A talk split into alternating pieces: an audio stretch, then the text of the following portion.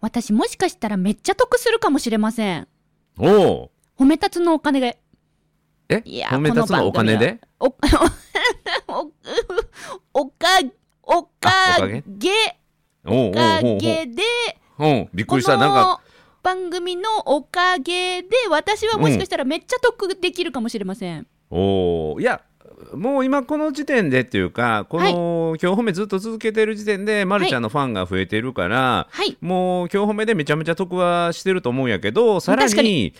さらに何かあの現金っぽいもので得できるようなそんな匂いがしてるっていう感じが伝わってくるけどそんな感じかな。お察しがよろしい子 って。おおなんか時間をかけてこう回収するような、ええあのーなんていうのメリットというよりはもう現金がこう安くなるとか、ええー得するとかそんな感じの匂いがするんやけどそっちの方かなお察しがよろしいようで。ねそういうのすごい敏感やもんねまるちゃんねそうですね。やっぱお金は大事ですからね。わねか、り皆やすさん、いおな金は大事ですよね。リスナーの皆さんね。そう確かに確かにまあ褒め立つやっていて経済的にメリットっていうのもあるよねまあそれよりも精神的なメリットとか心のゆとりによるメリットの方を多く感じる人は多いんだけどその経済的なメリットっていうのも確かにあるので、はいそれをまるちゃんがこう体験してこれなかなか褒め立つ仲間で言いにくいことなのでねなぜこんだけお金得しましたっていうのはいやそれよりももっとしあの心が救われましたっていうことをあの伝えたい人が多いのでほうこんだけ儲かったよとかこんだけお金得したよ褒め立つみたいなっていう人は少ないかあらそう今日はそんな話が聞けてめちゃめちゃ楽しそうあ、じゃあ具体的に金額も言います。 おおそうなんやそうなんや楽しみ楽しみはい。では、今日ちょっおとそういうチャリンという話をねそうです聞けるんね。やねそうですね。はいオープニングチャリンというやつのを後に金額も発表します。うんうん、チャリンとはい聞きます褒めるだけが褒め立つじゃないい日常の中からダイヤの原石を探し光を当てる褒める達人的生き方を提案する今日も褒め立つこんにちはなっこも褒める褒める達人褒め立つこと西村孝之ですこんにちは褒め立つビギナーまるっと空気をつかむ MC の丸山久美子ですこの番組はですね褒め立つって何と褒め立つに興味を持っていただいた方そして褒め立つ検定は受けたあるいは褒め立つの講演会研修を受けたんだけども最近褒め立つご無沙汰だなーっていう方に褒め立つを楽しく楽しくチャリンとお伝えする番組です チャリンとお伝えする番組ですって言ったそう今日はチャリンとバージョンやからねはいそっか今日褒め並びに褒め立つチームの皆さんたちとお金の話って確かにあまり触れてないですねそうそうそうそうああそうなんですよそっかうん私はですねあのチームシャベリーズの方はですね結構うんお金の話を赤裸々にするんですよ、ほーなるなるのえーなので私のセミナーの単価も今いくらぐらいだよとかへえいそくのらな話んとかもええまあまたそれはちょっと今日のお話とずれるからまたちょっと今度に取っときますねあもうみんなこれリスナーの皆さんめっちゃ今の子聞きたかったと思うけどねいくら払ったらまるちゃんに来ていただけるんやろと思っていや西村さんのアドバイスでね着々と単価も上げておおーりますので本当ありがとうございますですよ本当素に晴らしいそれでもうそのお金でカメラもどんどん新しいもので変わってってるっていうね今日ウェブカメラ素晴ら新しく買い替えたんです、うん2年ぶりに、そうなんすごい優秀なそのカメラね、ま、るちゃんが前後どれだけ動いてもきちんと、あのマイクにフォーカスし続けるっ ていうねそうあのリスナーの皆さん今画面見えないですけどね、うんあの今ね私マイクをななんて言えばいいんですかこのマイクのこと西村さんこれコンデンサーマイクとコかンダデインサーナミックマイクコードのついた、はいいまあ、いわゆるカラオケボックスにあるやつのコードのついた太いやつ、はいやつよね、はい、昔ながらのマイク、うん、それが顔の前にあるんですよね、うんうんうん、そしたら固こ定の、されてねはい、新しいウェブカメラちゃんはこの固定されてる顔の前にあるマイクにピントがバッチリ当てて そうそうそうそうなんか私が若マ干イ風ク景のみたいな。存在感すごいんよねまあまあそれは置いといて置いといてはいでで何のま話るちゃんの何の話得そうまるちゃんの得した話チャリンの話あねチャリンの話ですねうんうん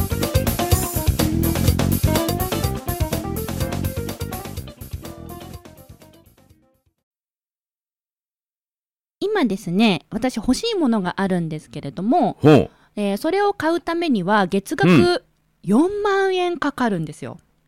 えちょっと待って欲しいものがあって月額4万円っていうのは4万円でローン組むってこと、いえ4万円払い続けてそれを使うことができる払い続けるのそう、えサブスクリプションというやつやねそういうことですそういうこと定期で的にすそういうことです、うんうんうんうん高いんですよめっちゃ高いやん4万ですよ4万円言ったら4万円言ったらローンで言ったら何えー、2 0 0 300万のものを5年とうかそんな感じになるんちゃうのちょっと計算が追いつかないんでわかんないんですけ どそうですか、んんイメージねイメージ、うん多分それぐらいのもんやと思うだから2300万のものを買うぐらいの感じやと思うよいやーこれは高いぞとうんあの弊社もそんなにねお財布がそんなガッポガッポで余裕があるうん方ではないですから、うんえー正直高いなとは思いつつ、うんえーどんな内容なのかどんな機能がついているのかを聞きたくて、うんえうーんそ大の事か大い事その会社さんにあの説明をお願いしたんですよ。はいはい、でオンライン上で営業の方とご対面して、はい、まあ、あいあのいわゆるセールストークを受けました、うんうんなるほうどんあの営業の人が、うんまあ、私ですよね要はお客さんに向けてうちの商う品んこういうものだよって PR すうるん時間うんが1時間ぐらうんいいただいたんですけど、うんそこでですねあの褒め立つぶりを私発揮しましてほうほうというと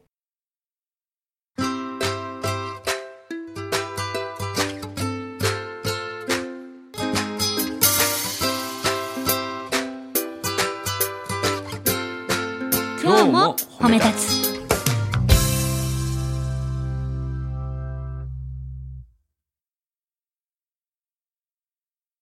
今までだったらうんなんほら私お客さんの立場でお相手がセールスする側の立場だからうんなんか決定権ってお客さんにあるって思ってたんですようん当然当然うんあややっぱそうですかねそうそうそうそう、うん、営業を受ける自分がお金を払う方お客さんの方が決定権あるし、はいはいそちらの方が圧倒的に強い立場ですよね。あそう強い立場だなと思ってたんですよ、うん本当に、うんだから、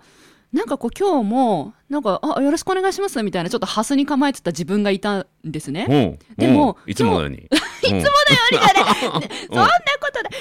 ただ、うん今日うに。うん、その後に今日褒めの収録があるって頭のどこかに思ってたみたいで、うん、ネタになるかもって意識変わったんですよ、なるほど。でその瞬間からスイッチ入って私、褒め立つとして話を聞いたんですねほう、え、どういうふうに。お相手の方がなんかこううん一生懸命ガーってマシンガントークしてくれたんですけど、うんなんかそこを「ああなるほどああなるほどあそれすごいですね」とか「さすがですうね」んとか言って、うん、なんだっけすごいさすが、うん、素晴らしいは素晴らしいは言わなかったけどうん、えっと素敵とか。あ、あす素敵言いましたうん、うん、あとあ分かりやすいとかおお。なんかお相手のトークにあの、うん餅つきのように合いの手打ってたんですよなるほど。うん、うん、うん。そしたら、あの、途中でその営業さんがこう言ったんです。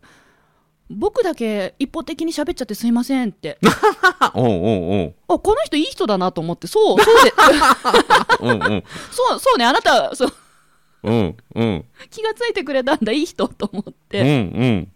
うん。で、あの、逆に質問したんですよね、私が。私はこういうことがしたいんだけど、御社の、うんあの、システムではそれはできるんですかとか。うんこの商品では私がこういうふうにやりたい理想は叶えることはできますかとか、うんえーそういうふうに聞いていたら、あのーお相手の方がなんか心を開いたのかわかんないんです けどなんうんうんうんかねすごく親身に変わったんですよ。ほうい逆に逆に心を閉じた営業マンで僕会ったことないけどね、え本当ですか大体ガーって説明してる時って相手の,、うんあの営業マンさんが一生懸命であなるほどあ心開いてるって本音ベースの感じじゃない本音ベースの営業というそのなんていうかな役割を超えて一人の人間としてなんか心開いたということね、そんな感じおですそんーななるほ感どなるじでほすど。あそれはわかるわかるうんうんうんなんか営業の人がなんか人に変わった瞬間を今おー日見たん表現です表よ現。うんうんうんなのでへー私も、いや、ぶっちゃけこういうことやりたいんですけど、うんって、どうですかみたいな、その、いや、ぶっちゃけですね、うちの声だとできないんだけど、例えばこういう使い方だったらいいかもみたいな、いや、でもこれはあんまおすすめしないな、みたいなことも言ってくれて、うんで、結論どうなったかというと、え月額4万、うんえー私の結果としては、やっぱりこれは高いと。うん払えませんと。うんだから契約はできません。ただ、うん御社のこれを使えば自分がやりたいことができるということは、今日理解できましたと。うんだから理想を叶えるんだったら解決してもらえる場所があるって分かったから助かりました、おおっていうふうにいい言葉やねありがとうございます言ったら、ああなるほど金額ですかとうんうんうんで私言ったんですよぶっちゃけみたいな理想言っていいですかって、うんあの月々9800円だったら契約する今って言ったら、うんうんうん、リアルやね。うんうんいや本当にそう思ってた今の、うんほいや本当そう思ってたんで、うんうんそしたら「いやーちょっとそれはですね無理なんですよ」みたいな「うんまあ、ですよね」ってなってうん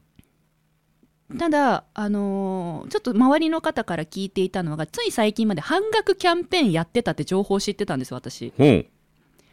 まあ、月4万のものが月2万でずっと契約できますよみたいなキャンペーンがつい最近までやってたって、うんそれ聞いたんですけどそれってもうないんですよねって言ったらそうなんですって、ちなみに、あと1週間以内だったら月3万円までだったらディスカウントできるんですって、うんうんいやーでもそれ3万も無理だなーっつってじゃあ、うんせめて2万のまたキャンペーンやるタイミングかあとはもうしょうがねえからじゃあ丸山さんとこ9800円でいいよみたいなことに万が一なったら連絡くださいみたいなことを言ううん言ったらお相手の方が、あー実はと。うんあの公にやるキャンペーン以外にうんこのお客様に特別にこういう案内をしてみようみたいなうん裏技が出る時もありますと、おーうんその時は連絡しますって言ってくれましたおーなるほどだからやっぱ褒め立つすごいと思って褒め立つです人と関わってたらうん人と人との話ができてうんなんかお得になる可能性までつながったという、あのここでのポイントは何かというと、はい相手の人間としての部分に、はいなんていうかなアプローチしてそこに心と心が通わせれるようになるのが褒め立つだっていうところが一番の美しさやね。うんだから褒め立つやれば安くなるというんじゃなく て褒め立つをすることによって相手が営業マンという鎧を脱ぎ はいはいはいあの本音レベルで人として付き合ってくれて、その結果提案であったり、はい情報が引き出される、はいうん、だから時によってはあ丸山さんのその要望だったらうちじゃないと、うんはい他のこの商品がいいですよとまで言ってくれるいやいやあーそれ言ったらあなた損するじゃないですかいやもうもうこれはもう丸山さんにはもう僕はもう人としてそれはもうこと伝えずにいられないからっていう関係性を褒め立つをやってるとそういう関係性になるということだよね。なると思いますうん素晴らしいその結果経済的なメリットも得られるっていうことですよね。あると思いますうん、いやもうそれは、まあ、褒め立つがたくさん恩恵を被ることのうちの一つの大きな部分ですよ。おううん、人間関係からより良い人生を、豊かな人生を送っていくっていうのはもうこれはもう間違いないことですよね。うん4個目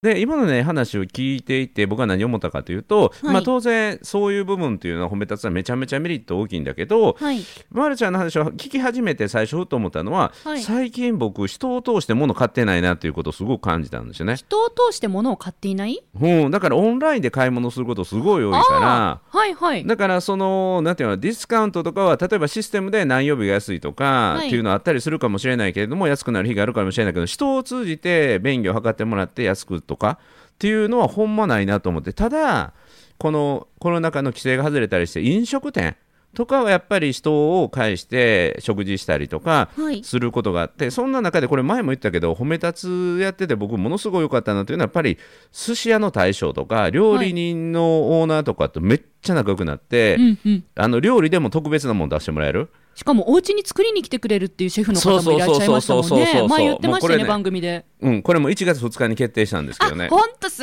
ごいじゃないですかえやってきてくれるんです二日よか早々にそうそうもうなんていうの予約の取れない1年先ぐらいまで予約が埋まってるレストランのオーナーシェフがあの料理作りに行っていいですかって言って、あちらから言ってくださったんですもんそうねそうそうなんか興味がありますってすに西村家に興味があるって言ってすっごそいよそれは僕とか子供のご飯の食べ方のはい様子を見てだったんですって、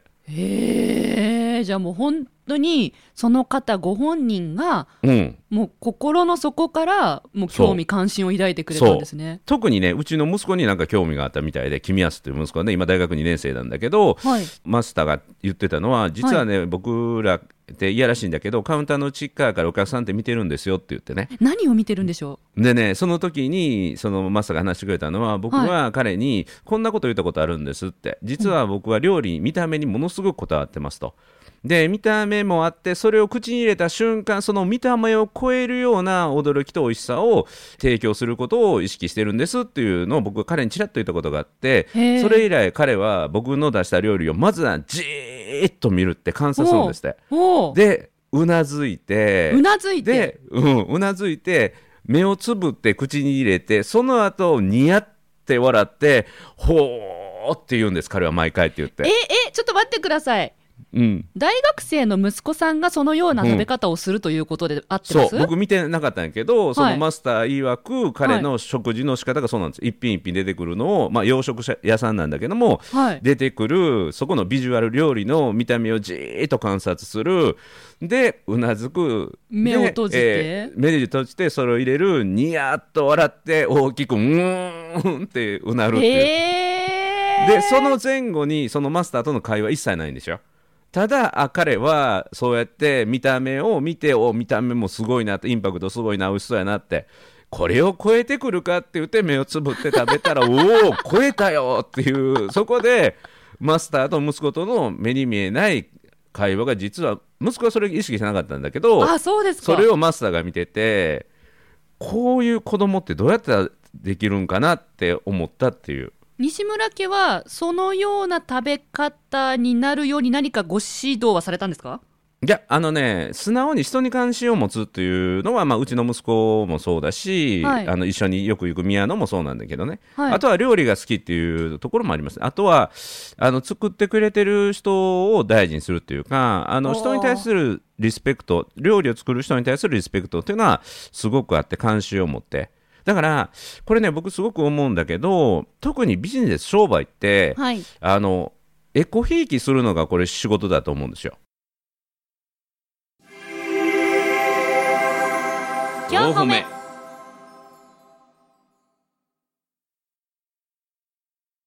エコひ商いき売するのが仕事そう学校ではねエコひいきするなって言われるんだけど商売ビジネスはね、エコひいきせなあかんのですよえ自分を大事にしてくれる人を大事にするってこれが大事なんですよあなるほどうん自分のこのお店やとか考え方とか商品を大事にしてくれる人をエコひいきして大事にするっていうねうんうんこれが実は繁盛店というかいいお店って言われてるとこはやってること、へうえん、だからエコひいきされるお客さんに自分もなっていかないといけないってことなんですよ あーつながったつながったつながった来ましたあ何がつながった西村さん以前今日褒めで言ってたんです、あのよく行くバうんうんうんうん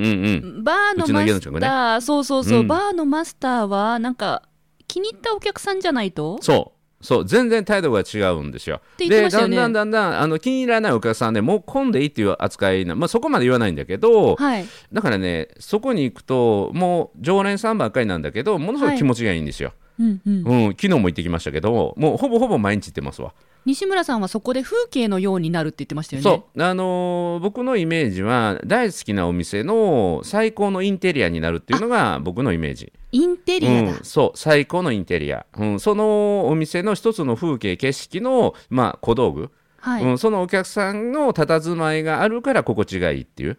うん、なんかいいインテリアね、うん、アンティークのもうそういう、えー照明のような、うん、邪魔にならずに、えーそこにそっと佇むっていういいインテリアになりたいなっていうのは僕のイメージ。それと先ほどのお話が重なりましたうんうんエコひいきされる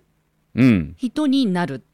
いそそう商売はエエコひいきをするものだっていうところと、うんお客さんもそうエコひいきされる人になるっていうところが西村さんがやってるそのバーのマスターとの関わり合いとうんつながりました、うんそうなんか結果そのお店は多くの人にとってのというかそのマスターが来てほしいお客さんばっかり集まる店になってるんですよ。うんうんだからそのお店を愛する人にとってはめちゃめちゃ居心地のいい場所なんですよ。うんうんうんうん、だからその居心地空気を作ってあげるっていうのもこれも一つのブランドだし、はいそれがそのお店やとか商品の価値も高めていくしはいその一部にお客様として選ばれていくっていうのもすごい大事で、うんだからビジネスをする人商品を提供する人というのはお客様に選ばれているようだけどももう一つ大事なのはお客様を選んでいくってこともすごく大事でね。なるほどうん、だから本当にいいおお店とか企業というのは、お前はお客さん選ぶのかって言われて、はいとは言 わないけど、心の中でははいと思ってるところが多いですよ。うん、そうそりゃだからそうですよね選ばれる、選ばれるお店選べる人にならないといけない、そううん、四歩目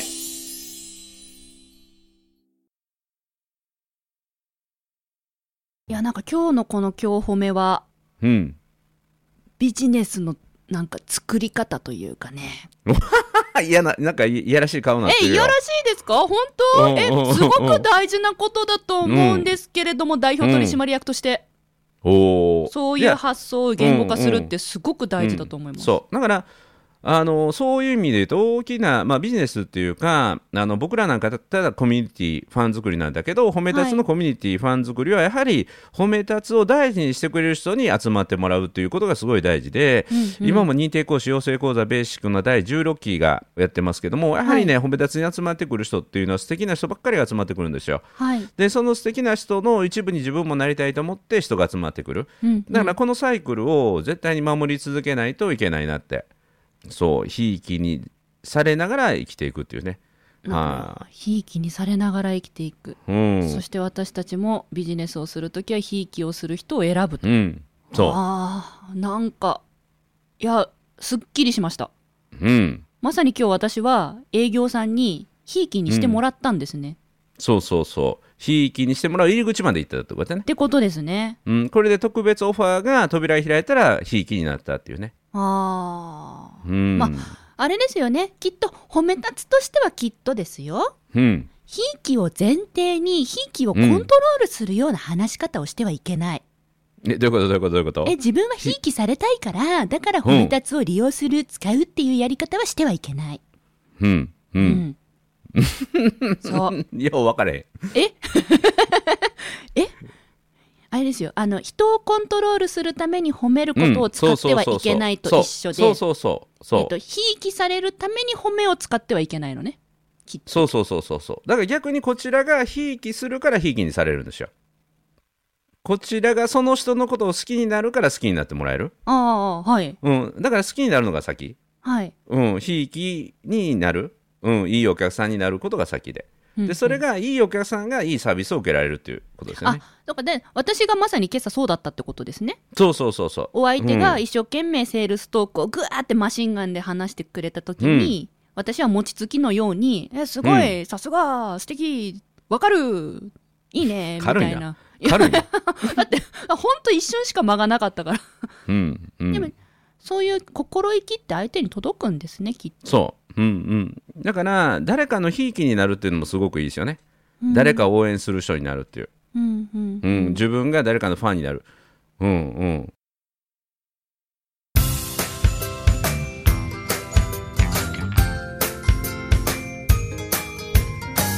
褒めるだけが褒め立つじゃない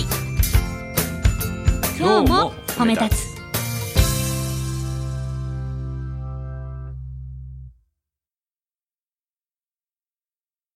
最近僕ね、ごひいきができたんですよ。ごひいきがひでいききたにしたい。もう大好きな芸人さん。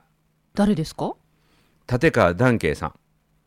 落語めっのちゃ、そう、めちゃめちゃ今ハマってるんですよ。あそうなんですねうん、もうちょうどね、今、つい先ほど、あの本を一冊読み終えたところで、もうね、4冊ぐらい同時読みしてるんですよ。あえすご い教養としての落語っていうのと、はい昨日届いたのが「天才論立川談志の凄み」っていうね、はいこれ11月30日に出たばかりの本なんですよ。はいで今今日読み終えたのは「花は酒ども話せども」っていうね談慶さん初めての小説はいこれがいいんですよ今日ね Facebook ライブで紹介しようと思うんだけどその本もうあのね僕がね大好きな作家で山本一力さんっていう人の本があるんだけど、はいその人の本と並んで、うん本が終わってほしくないっていう世界観に入れる本なんですよ。へえずーっとその本の中でいたいっていうその登場人物と一緒に人生を歩みをねずっと重ねていきたいなと思える本なのでだから「小説の内容花がは酒ども」そう「うん花は酒ども話せども」というのはね続きぜひ出してほしいなと思いますね。へはえあそんなに素敵な小説なんですかそう小説もそうだし、まあ、もうね落語愛とうん男子愛に溢れてるんですよ、立川談志師匠男子そうそうそうもうもうそれが溢れて分かりやすいぐらい溢れててはいだから落語が好きな人男子さんが好きな人にはもうたまらんですねなぜ急にダンケイさんにの本をいや読み始めたんあでんすまか、こうそれもこの今日褒めのおかげですわこの今日褒めの,、はいあのディレクターの柴田さんの紹介で、はいあの教えてもらって、うんうん、うん、でとりあえず本を一冊読んでみようと思って読み始めたらもうもう、はい落語愛と男子愛が溢れ出してたのででとりあえず手に入る本は全部今注文してへーちょっとずつ読んでます。うん、ごひいきにしてるんですねまさそにうだから僕の今日ちょっとちらっと書き始めた、はいあの DE2022 はえもう書いてる2022ははいちょっともうちょっとずつ準備してて、ダンケイさんに会うことっていうの入れましたからね。へええ絶対ご本人喜びますねありがとうございます一応ね、フェイスブックではもうお友達になったんですけど、直接お会いしたことはないんですかないないない。あ楽しみそうなんですねはい、はい、そう。私以前一緒にあのお仕事させていただいた経験があっておお、はいあの早く言ってよ。うん、早く言ってよ。落語家さんのってそんなとぼけてる場合じゃないやん。いや同なんじでそこでと落語家さんの。 同えじ人かなって思 って分かんなかったお同姓同名いっぱいいるしと思って嘘立川談慶さんって同姓同い名や談慶っ分かんてないじゃないですかね談慶って他あれよ僕そうそうそう今日パソコンもう細かいんですけどパソコンのはい変換の辞書に談慶さん入れたから、えあのパソコンのあのアップルに入ってない談慶って入れると、はい男子系女子系の談慶が出てくるんで すようんうんで談慶さんは慶応出身なんですよねそうですねうん、だからあの男子の段に慶応の慶応で段慶さんもうその前ワコールさんっておっしゃってワコールに勤めてたからね立川談志さんの18番目の弟子お弟子さんなんですよね本格派の落語家さんです、はい、本格あ派の私本格派の本格派なはい え今それまた拾うところを私はスルーしちゃったわけですそねうそうそうそうちょっと今の難しかったですね。うんあも そうちょれっことれちょ簡っと解単説いりまなす。うんうんう んいやうんそあうの、ダンケ師匠と初めてお会いして、すごく、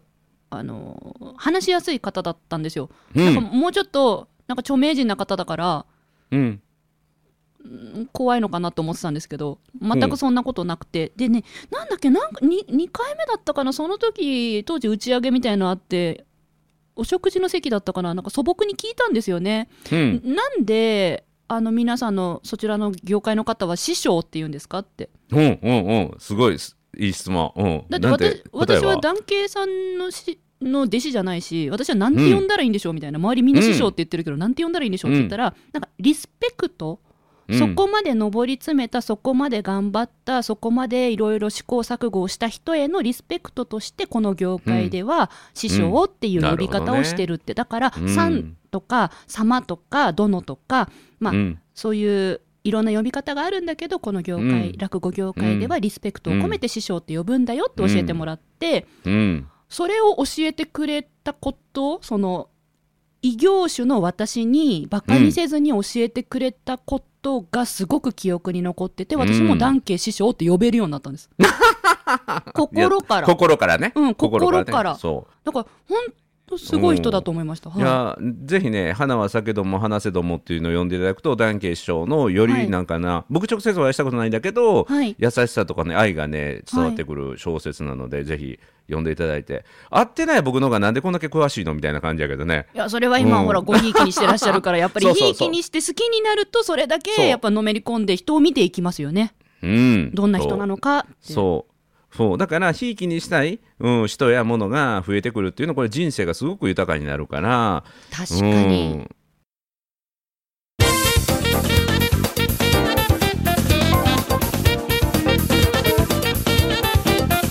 いや今日はいい話でしたよ。チャリンから人生の豊かさの話にね、ようやくつながり ました。いやいや、はいやっぱやっぱチャリーンだけ見てちゃダメよねあのお客さんだからっつってあぐらかいたりこう横柄な態度はダメよやっぱその、ねえ、お客さんって立場だとしても、うんお相手の方の人となりを見てその人を好きになってその人をごひいきにしてそこそうから始まるんですね何もかもそう。だから4万円が9800円になる以上の価値がね、人生の中ではたくさんありますから、そういうものをね、えー、褒め立つでどんどんどんどん獲得していただけたらなと思いますね。そうですね9800円にもなってもらえたらより嬉しいですね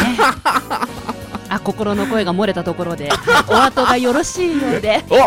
やった来たねということで「なっこも褒める褒める達人褒め立つこと西村孝之と褒め立つビギナーまるっと空気をつかむ MC の丸山久美子でした今日も褒め立つそれではまた次回